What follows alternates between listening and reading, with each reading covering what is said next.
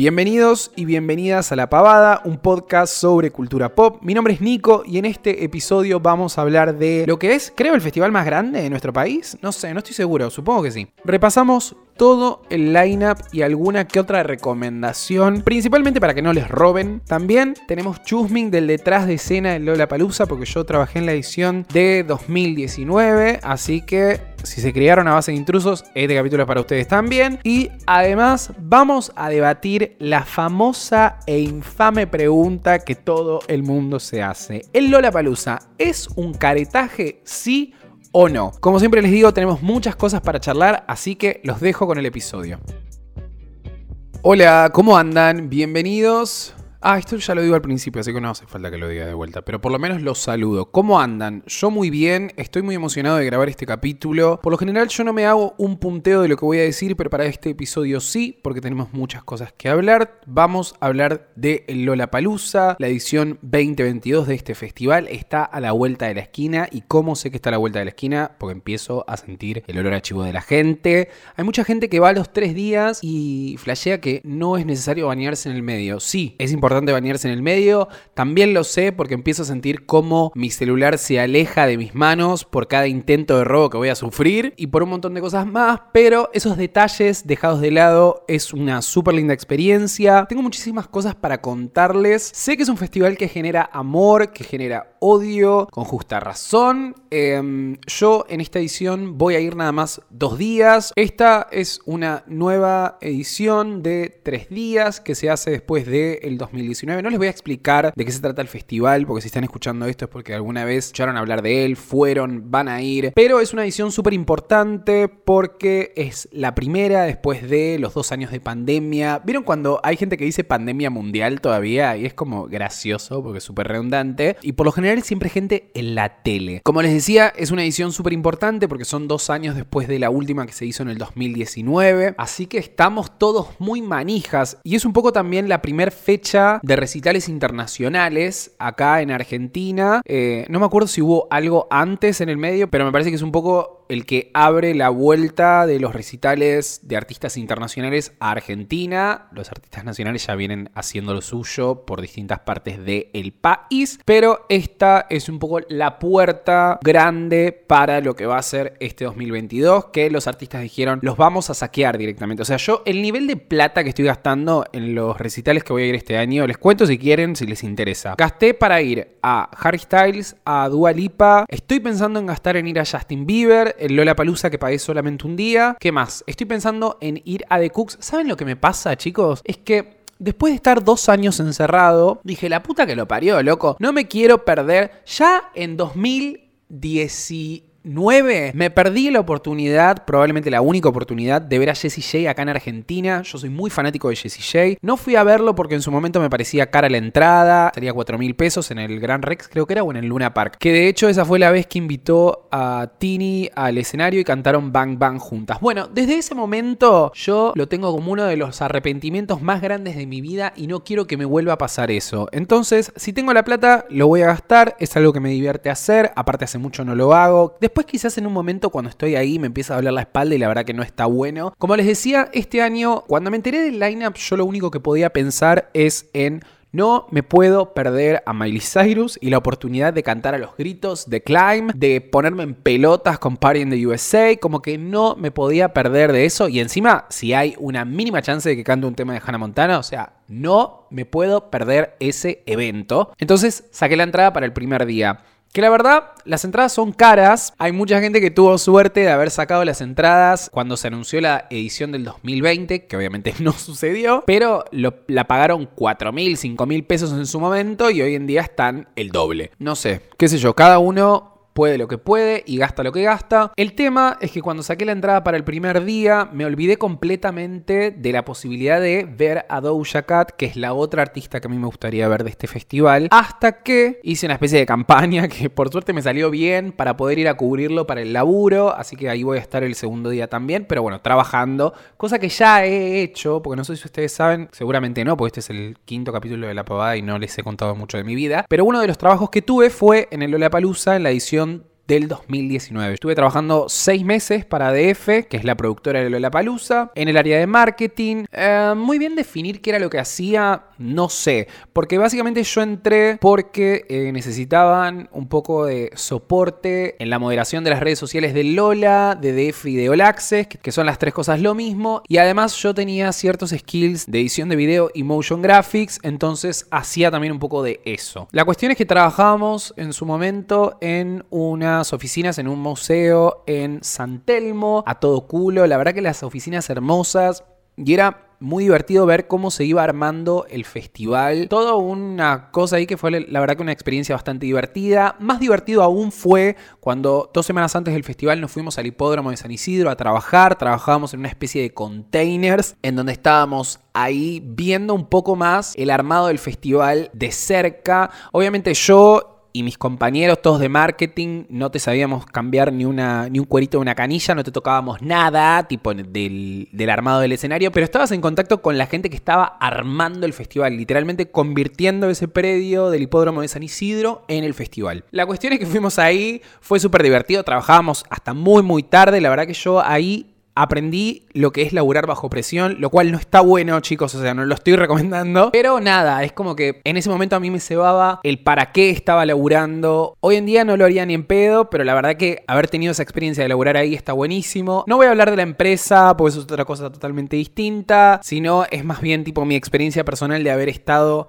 laburando ahí adentro. Una de las cosas más divertidas que me pasó es que adentro del hipódromo nosotros nos manejábamos en melis, creo que le dicen, que son como esta especie de carritos de golf. Y yo no sé manejar, chicos. Tengo 26, todavía no saqué el registro, no tengo intenciones por ahora de sacar el registro, como que no me manejo en auto y tampoco tengo conocimientos al respecto. La cuestión es que estos carritos son como una especie de autos automáticos, o sea, no tienen cajas de cambio, entonces es cuestión de acelerar y frenar. Bueno, no es tan fácil como parece y una vez mi jefa, Barbie, que no sé si está bien que diga el nombre, pero bueno, no importa, me pidió que vaya a la entrada del hipódromo a buscarle como un ticket de comida, porque eran las 4 de la tarde y no había comido, todavía no sé, era medio rompehuevo también. Me dijo, llévate el carrito. Cuestión que tenía que hacer un trayecto de 2 kilómetros nada más, de haber chocado tipo 5 veces, no sé cómo no cometí un asesinato arriba de ese coso porque literalmente no sabía sacarlo, no sabía doblar, no, no sabía acelerar, no sabía frenar, no sabía hacer absolutamente nada. Pero bueno, la verdad que la experiencia laburando ahí adentro estuvo buenísima. Nos la pasábamos todo el día tomando coquita, Red Bull, engordé como la concha de la lora, obviamente. Después, el día del festival también. O sea, no es que solamente trabajamos en la previa, sino que el día del festival, los tres días, entraba a las 9 de la mañana y salía tipo a las 2, 3 de la mañana. O sea, explotación, chicos. Explotación. Pero bueno, yo adentro y de repente me podía ir a ver un artista. En esa edición del festival estuve por sacarme una foto con los de 21 Pilot, que es una banda que a mí me tenía bastante obsesionado en ese momento, todavía igual me gustan. Los había visto en el 2016 y venían como headliners de la edición del 2019 entre otros, pero estaban ellos. La cuestión es que tipo yo medio que me colé en un meet and greet gracias a una gestión de mi jefe, de mi otro jefe en ese momento, pero no me pude sacar la foto porque tardaban tanto, o sea, la cuestión era que te levantaban de ahí del predio, te llevaban a la isla de artistas, que para los que no saben, es como un lugar en el que están hangueando los artistas, tipo, sin que nadie los joda, o sea, pueden tomar merca tranquilamente y nadie les va a decir nada. En ese momento, ponele, estaban Woz, Duki y Litkila, no sé, alguno de esos, jugando al metegol, o sea, es como una situación más de relax para ellos. Nos llevaron ahí para sacarnos la foto, la foto obviamente corría por cuenta de Warner y después te la mandaban al mail y qué sé yo, bla, bla, bla, pero la cosa se atrasó tanto que yo dije, no, no puedo estar tanto tiempo pelotudeando porque nada, tenía que trabajar, o sea, literalmente te tenía que trabajar. En ese momento como que lo que hacíamos nosotros era... En ese momento lo que hacíamos nosotros era básicamente mostrar todo lo que estaba pasando en el festival en las redes y contestar las preguntas que tenía la gente, los comentarios, lo que se estaba diciendo, como estar bastante atento a las redes sociales porque un poco nosotros como representantes del festival teníamos que saber qué era lo que estaba pasando. Ponele, hubo un día que explotó de mensajes que no paraban de robar los celulares. A mí por suerte nunca me robaron, pero en esa edición como que había como mucho amigo de lo ajeno, chicos. Hay gente que se confunde, ¿vieron? Como que canción va, canción viene. ¡Ay!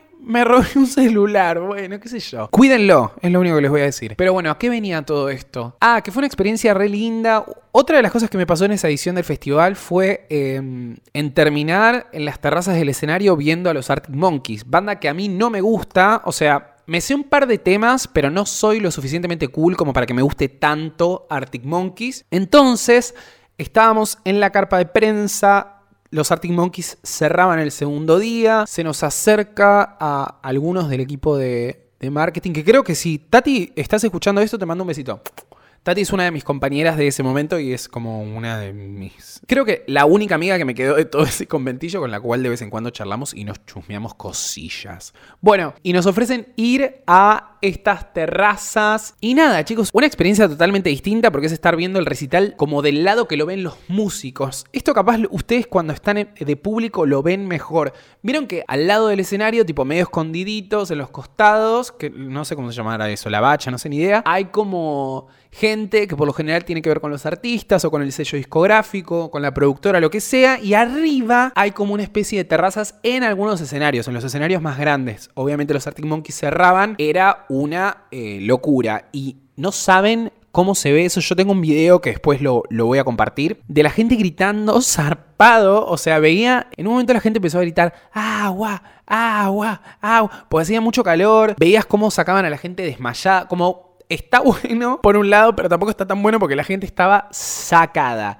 Pero fue una experiencia súper divertida que fue lindo mientras duró. Así como también es lindo el festival. Yo sé que hay mucha gente que lo odia. Hablemos un toque de esto, porque al principio yo dije que este es un festival que genera amores y genera odios. Lo entiendo porque hay mucha milipilización del festival. De hecho, si uno ve de el primer lineup de este festival y el de ahora, son dos cosas totalmente distintas. Entonces hay como una tinchización del Lollapalooza en el medio, una paja para la gente que quizás es más amante de otro tipo de festivales. Lamentablemente es lo que vende, Hoy en día Lollapalooza es otra cosa, no es solamente un festival, sino que es una experiencia. Yo trato de no indignarme tanto con esa gente que lo único que hace es tipo ir para tener la foto en Lollapalooza. Qué sé yo, cada uno como que va. Es una paja porque entiendo a la gente que dice la concha de mi hermana es mi única posibilidad de ver a este artista acá en Argentina y viene a este festival en el que voy a tener que estar parado al lado de Cami de Nordelta, que no se sabe ni un tema y para lo único que vino es para sacarse una foto. Lo entiendo, pero qué sé yo, yo me enfoco en mi relación con el artista. O sea, en el momento del recital soy yo y el artista, el artista y yo. Y ahí estamos, pa, pa, pa, pa, pa. Y este año van a ser varios artistas y yo. Porque el lineup es interesante. Para mí no es uno de los mejores. Definitivamente se nota que el dólar está carísimo y aparte se nota que estamos todavía atravesando una pandemia mundial. Ah, lo decía él ahora. Obviamente que el primer día estoy muy emocionado por ver a Miley Cyrus, ASAP Rocky. Chicos, atentos con el dato de que venga ASAP Rocky. Porque es el padre del primogénito de esta sociedad, de la Bad Girl Riri. Entonces, está dentro de las posibilidades que ella viaje con él. No creo que suceda porque tiene un bombo gigante y la verdad que es una paja venirse de Estados Unidos. O sea, no vino para ganar plata, va a venir para acompañar al payaso este. Igual puede llegar a pasar, puede llegar a pasar. Y si llega a pasar, chicos, o sea, ustedes entienden que hay posibilidades de que tengamos a Rihanna en nuestro país, no solamente a Rihanna en nuestro país, sino a Rihanna embarazada en nuestro país. A Rihanna yéndose a comer una churita a la cabrera, esa carne que te la cortan con cuchara. O sea, después en el día 1 hay varios exponentes de la movida joven argentina. Está Duki, está Bizarrap, está Woz, está Louta, está Emilia, está FMS, Seven Kanye, Dillom. Natalie Pérez que me interesa, la voy a ir a ver. Después algún que otro internacional como Zetangana, Marina, A Day to Remember Remember y bla. El día 2 yo voy a estar trabajando, todavía no sé muy bien cómo va a ser la cobertura, pero probablemente no pueda ver a todos. Claramente en Doja Cat vieja dejo todo, hoy me voy a ver a Doja Cat, lo mismo de Strokes, eh, Machine Gun Kelly la verdad que me chupa un poquito un huevo. ¡Ay, Pablo Vitar! Si no voy a ver a Pablo Vitar, homofóbico homofóbico. El tercer día, por ahora no voy a ir. Foo Fighters, yo ya los vi y los vi en el Maracaná, chicos. Así que no me ven. A mí, con chiquitaje, no. Yo vi a Foo Fighters en el Maracaná porque estaba de vacaciones con mi familia en Río de Janeiro y ellos justo cuando nosotros nos íbamos para allá venían a tocar acá en La Plata, creo, o algo así. Entonces, ¿sabes qué dijimos con mi hermana? Nos vamos a sacar la entrada del Foo Fighters. Y fue mi primer recital ahí rodeado de brasileros viendo a los Foo. Vamos a ver, yo siento que hay mucha emoción por esta edición del festival. Espero que la gente se porte bien. Mis recomendaciones En primer lugar, traten de que no les roben, o sea, busquen la manera de meterse el celular en el culo si es necesario. No anden como unos pelotuitos con el celular ahí, súper robable, porque se los van a robar. O sea, tampoco se regalen. No coman nada porque está todo carísimo. Traten de irse con ropita livianita, pero también llévense una campera porque creo que a la noche refresca y encima eso lo que tiene es que es un predio eh, llano. ¿Llano se dice? Bueno, como que no hay nada que te tape ni nada que te cubra del frío y alrededor no hay muchos edificios, entonces el viento, chicos, te vuela. Y no se olviden que están cerca del río. Estuve viendo el pronóstico y creo que hay un día que va a estar medio feo. Mm, todavía no lo quiero decir en voz alta porque si no se manifiesta, pero esperemos que no suceda. Y les digo algo. Yo voy con la misión de sacarme una foto con Miley. No me importa nada, voy a hacer lo que sea necesario para salvar a esta compañía y para sacarme una foto con Miley porque yo la necesito. De hecho, estuve pensando en comprar una remera como la que ella usó una vez en un recital de Hannah Montana, pero no sé. Tengo una remera de Britney que me parece que viene más al caso. Aparte, cuando ella canta tipo And a Britney song was on, and a Britney song was on, yo capaz me ve en el público con una remera de Britney y dice vos, vos, vos, vení, sacate una foto conmigo. Así que me voy a seguir escuchando toda la discografía de Miley Cyrus porque otra de mis recomendaciones es escúchense, aunque sea un par de temitas de los artistas que vayan a ver. Porque no hay nada más paja que ir y no saberte ninguna canción de la persona que estás viendo. Tipo, ¿Vieron cuando vas a un boliche o a una fiesta o una jodita o una clandes, lo que sea, y de repente ponen un tema que vos no conocés y te la recontrabaja? Ah, pero cuando ponen uno que te sabes la letra, acordate, papito, cómo se te mueve el culo. O no, decime la verdad. Más divertido y acá es exactamente lo mismo. Entonces, si saben que van a ir a ver un artista, mínimo apréndanse las canciones principales. En el caso de Miley Cyrus, yo me estoy escuchando la discografía hace dos años más o menos. Así que me sé de pe a pa todos los temas. Estoy listo, Miley. Vení and make me yours. Do me tuyo como se dice en Inglaterra, porque yo hablo inglés británico. Así que se me cuidan, toman agua, coman bien esta semana, no vaya a hacer cosas que se estén cagando ahí en el medio del festival. Y em, duerman, duerman y sueñen. Sueña con un mañana, un mundo nuevo puede llegar.